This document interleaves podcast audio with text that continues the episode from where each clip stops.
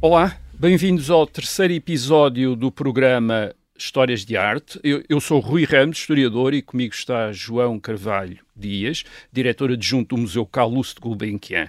Este programa é quinzenal e resulta de uma colaboração entre o Museu Calouste Gulbenkian e a Rádio Observador. O objetivo é conversarmos sobre a arte que está representada na coleção do Museu Gulbenkian, das épocas históricas em que essa arte foi produzida, do modo como foi conservada e ainda do impacto que teve e continua a ter no nosso tempo. Vamos falar hoje da arte numa época da história europeia que já foi conhecida pela Idade das Trevas. Uh, hoje chamamos-lhe um pouco mais discretamente Idade Média, uh, mas na cultura popular, nomeadamente no cinema, continua associada à violência e ao obscurantismo, uh, e quase de certeza é uma associação injusta, como vamos ver. Desde logo, porque estamos a abracar num, num mesmo período um tempo muito longo da história europeia, que tradicionalmente ia do fim do Império Romano do Ocidente, do século V depois de Cristo, ao fim do Império Romano do Oriente do século XV. Durante quase mil anos. Durante quase mil anos houve muitas épocas diferentes. É verdade que depois das grandes migrações a que se chamou invasões bárbaras nos séculos V e VI, uh, o modo de vida do Ocidente mudou. Uh, com o declínio das cidades, a retração do comércio, a degradação de, das grandes estruturas públicas do Império Romano, como uh, estradas, pontes, aquedutos a ruralização de, das sociedades europeias, mas não foi preciso esperar pelo século XV para haver renascimento. Houve outros renascimentos antes desse, como o dos séculos XII e XIII, quando as cidades adquiriram uma nova importância e se começaram a desenvolver as universidades na Europa. A Universidade de Bolonha é de mil, mil, do ano 1088, a de Paris é de cerca de 1150, a de Oxford de 1167, Salamanca de 1218, Coimbra de 1288. De resto, quase de resto, quando contemplamos obras de caligrafia e de iluminura tão preciosas como é o caso do pergaminho britânico do Apocalipse do século XIII ou os livros de horas do século XV na coleção do Museu Carlos Gulbenkian, imediatamente percebemos que a caracterização de todo esse milénio na Europa como genericamente rude e primitivo não faz qualquer sentido, pois não? não faz, de facto, e foi uma excelente introdução. Uh, não faz sentido, julgo que a historiografia recente tem iluminado esse lado, digamos, sombrio, uh, com que a Idade Média, erradamente, quanto a mim, tem sido caracterizada. O chamado Apocalipse Gulbenkian, no livro uh, da, na coleção Gulbenkian, faz, parte de um grupo de três uh, executados em Inglaterra. A datação é cerca de 1260 a 1275. Século XIII. Uh, século XIII, período em que a, a, pintura inglesa começa a sofrer alguma influência uh, do, do outro lado do canal, digamos, da hum. França. Um, a, e não só na, nesta gramática decorativa dos livros, ela também está na arquitetura. Aliás, a, a própria, uh, subejamente conhecida Abadia do Westminster, já reflete influências uhum. uh, que vêm exatamente desse, dessas paragens. Esta, uh, no caso do o, uh, Apocalipse Gulbenkian, que tem um, um, o comentário de Bringaldo, uh, a constituição do livro é muito interessante. Portanto, digamos, os fólios têm uma parte superior dedicada à uhum. ilustração, uhum. à miniatura, uh, e a parte, uh, digamos, um retângulo inferior dedicado ao texto, onde, onde temos efetivamente uhum. uma excelente caligrafia e, portanto, todo, todo o comentário escrito uh, ao, ao Apocalipse. É uma obra muito ricamente uh, decorada. Aliás, utiliza a folha de ouro e a folha de prata para, uh, uh, para numa espécie de estilo eclatante, como dizem os franceses, Sim, para lhe dar um ali uma, impacto, uma nobreza, um grande, um grande riqueza e, e, impacto. E utiliza também os, a pintura à têmpera sobre o, o pergaminho. Uh, a Gulbenkian adquiriu este exemplar em, em 1920, no leilão da Sotheby's, mas vem da, da excelente coleção de H. Thompson, que nós já falámos Já falámos aqui na outra, outra, série. outra série. Uh, é efetivamente um, um livro uh, extraordinário e o facto de, de, hoje em dia estar ser conhecido por Apocalipse Gulbenkian não tem a ver com o facto apocalíptico da Gulbenkian, mas tem a, a, é o facto de ser um, um, um apocalipse notável e que de alguma forma está ligado ao, ao seu proprietário. Uh, no caso dos livros de horas, uh, temos talvez a, assinalar o, contexto da, das alterações que, se verificam ao longo da Idade Média, do ponto de vista dos costumes e das mentalidades. Portanto, quando nós estamos no século XIV, e podemos falar aqui do livro mais antigo da coleção, bem entendido, livro de horas, o de Margarida de Cleves, ele, ele está datado de 1395, 1400, portanto, mesmo de finais do XIV. Um, Uh, já estamos perante um livro uh, que aponta, digamos, para, um, para algo que está a surgir. Uh, mas o, o, este é um livro muito refinado, portanto, ele, ele tem, ele pertenceu a Margarida Cleves, portanto, nem sempre nós temos a, a, a, informação sobre quem foram os proprietários, neste caso temos, ela está, aliás, no, no fólio de abertura, digamos, como uh, perto da Virgem, portanto, de alguma forma, numa, numa posição de, de, de prestígio está e de, representada. Está representada. ela é a segunda mulher do, do Duque da Baviera, Alberto, que também era conde da Holândia, da Zelândia de, e de Hainaut, uh, é um príncipe de origem germânica, mas que fixa a sua capital em Haia, onde, onde este livro é, ah. é, é uh, manufaturado, digamos assim. Um, estes livros uh, de início tinham um, um mercado de muito devoção, de devoção, é? privada, privada. Uh, e tinham efetivamente um mercado muito limitado à nobreza. Portanto, à medida que também a própria sociedade vai fazendo o seu percurso, digamos, a burguesia vai, a alta burguesia, bem entendido, vai tendo acesso também a estes, a estes livros e, e torna-se encomendadora, mas uh, no, no, caso uh, do, do livro de horas de, uh, que, que, estamos a falar, de Margarida de Cleves, é efetivamente um livro de grande prestígio, que neste caso estaria mesmo associado à Capela ah, da Corteaia. Uhum. Nós, bem, estamos a falar de um tempo que nós associamos muito à religião, onde vemos as igrejas como uh, elementos centrais da maneira como este mundo é organizado e como o imaginamos também, não só os edifícios, mas Uh, aliás, os tesouros ligados ao culto, até porque foi uh, o que melhor sobreviveu em termos de arte. Mas claro. o mais interessante dessa arte ligada ao culto é que não pretendia apenas ser um reflexo, mas um agente da história. Isto, por exemplo, os, sabemos, os vitrais das catedrais uhum. uh, eram uh, as chamadas Bíblias dos pobres, isto é, ensinavam a doutrina claro. através das imagens da história sagrada. Portanto, era uma arte que conta histórias. Esta é, é, uhum. esta é uma arte que conta histórias. E um exemplo disso na coleção do Museu uhum. Carlos Gulbenkian é um dos dípticos em marfim, com cenas da vida e paixão de Cristo, uhum. uh, de origem francesa, do século XIV, e, e que é um autêntico livro uhum. ilustrado, não é? Exatamente. No caso concreto do, da, das cenas da, da, paixão de Cristo, uh, da vida e da paixão de Cristo, uh, uh, nós temos dois dois dípticos que, com o mesmo tipo de narrativa, o, o julgo que, que, se refere ao, ao de 1350 Sim. a 1375, século XIV, uh, e é efetivamente um livro. É um livro de duas folhas, é marfim. É Portanto, marfim. basicamente é isso que estamos a falar. Que, de grande qualidade escultórica, uh, em que os episódios da infância, ou que vão da infância à paixão de Cristo, são executados em banda. Portanto, uma, banda desenhada. uma banda desenhada, uma banda esculpida. Neste uma banda caso. esculpida, exatamente. E neste caso, uh, quatro mais quatro bandas horizontais. Portanto, e cada, cada núcleo, digamos, tem uma narrativa, um episódio, e, portanto, ele, ele tem uma, uma facilidade de, de leitura. Uh, esta é uma arte, como estávamos a falar também em relação aos, aos vitrais, ela tem uma função catequética, naturalmente, pois. não é? Uh, mas, uh, tal como acontece nos livros de horas, destinam-se à devoção privada, ao contrário dos vitrais, que têm uma, uma, uma leitura mais pública. Um, e, e, esta leitura privada, tal como já referimos em relação aos livros de horas, também nestes pequenos uh, altares uh, domésticos, uh, eles têm uma função de, de devoção privada, o que, que, que, se torna, digamos, prática neste, neste período. E que, de alguma forma, permite ao fiel uma, uma, uma ligação muito Sim. íntima, digamos, com, com o sagrado. Um, eles são efetivamente pequenos oratórios, podemos lhes chamar pois. assim.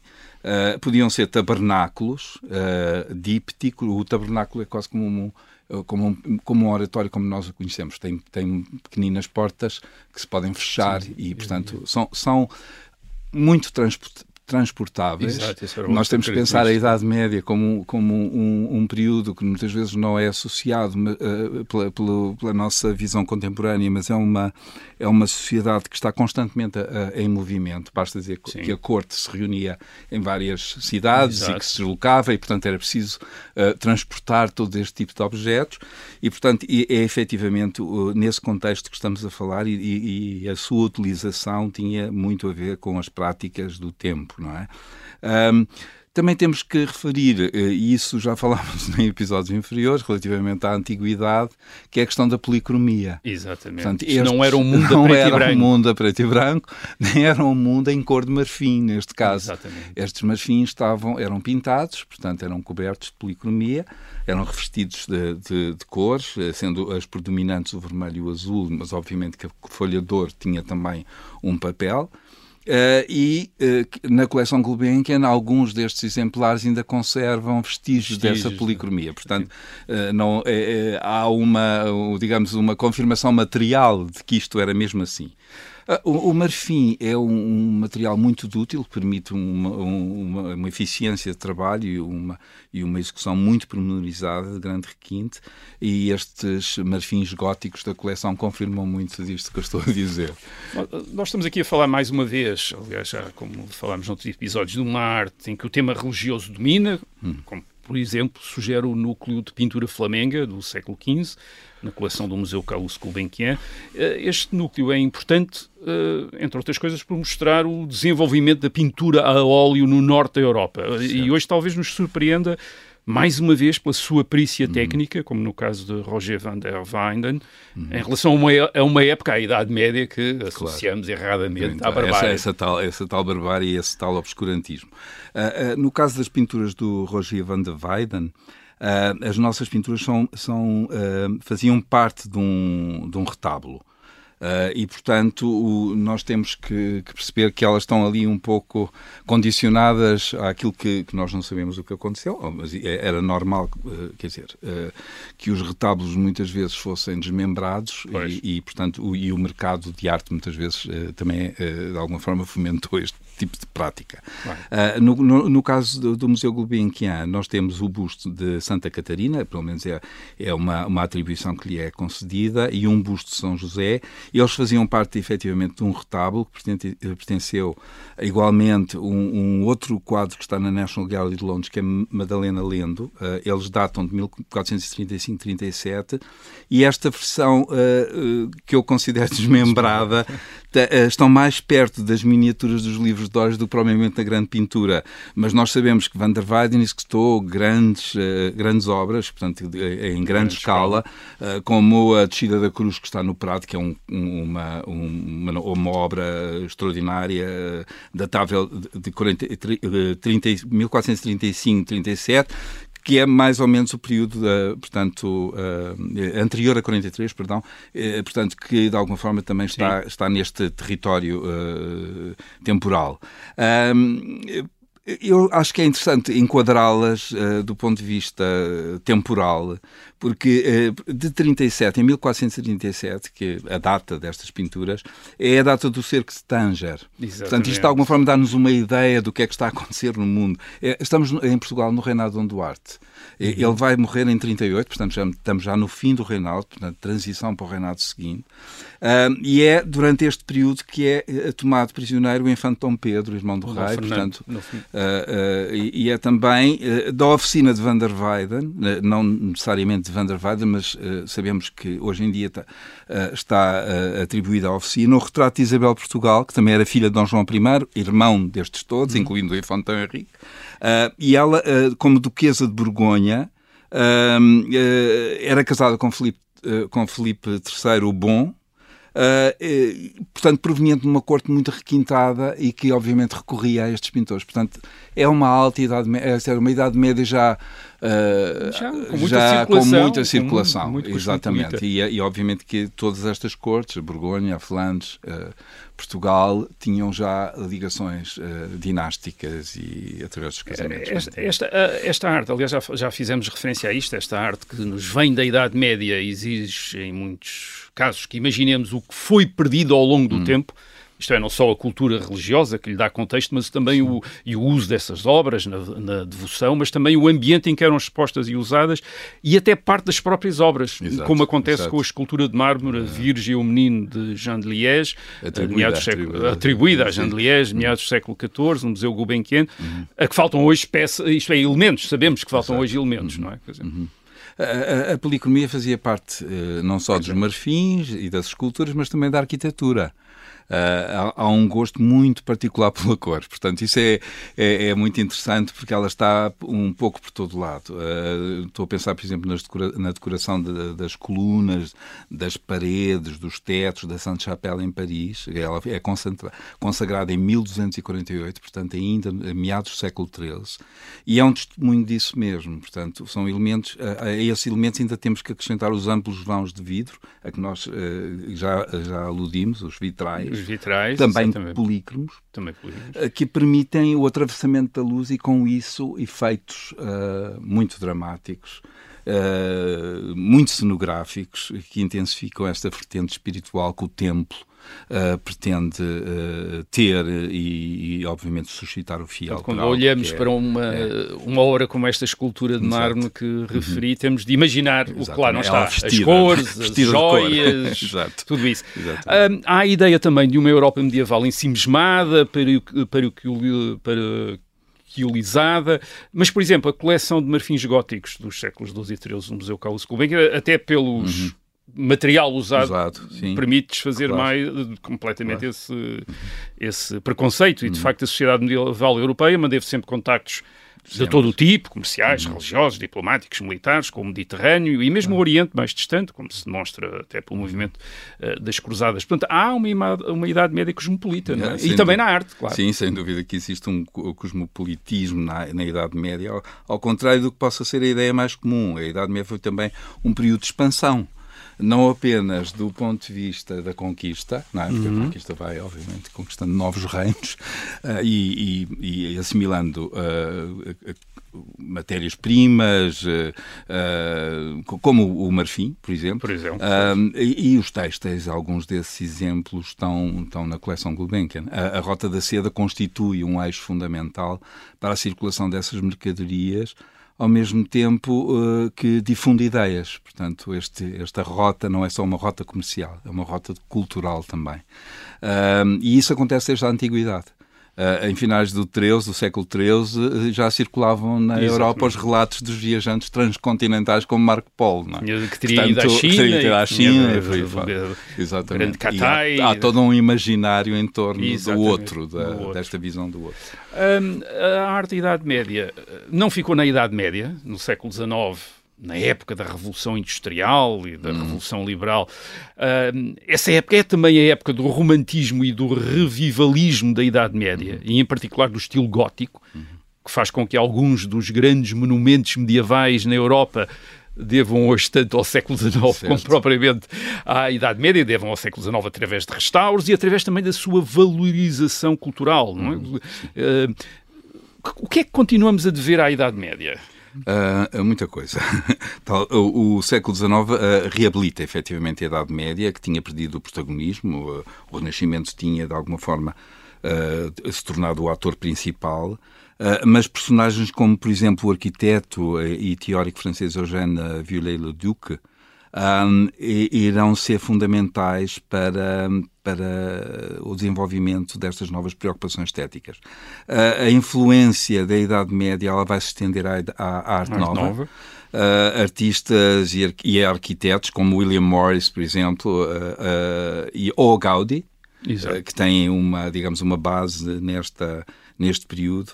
Uh, o, o, romantismo irá de facto citar este vocabulário do passado. Veja, por exemplo, o Palácio da Pena, ah. uh, em Sintra, uma encomenda de Fernando II, portanto, um romântico.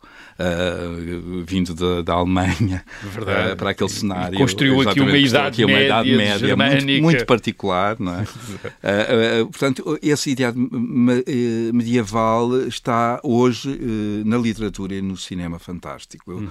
eu por exemplo, o, Senhor dos Anéis de Tolkien é, é um caso paradigmático disso mesmo. As raízes literárias de, de, de, do Senhor dos Anéis estão em Beowulf, do século presume-se oitavo, oitavo, não é? Sim.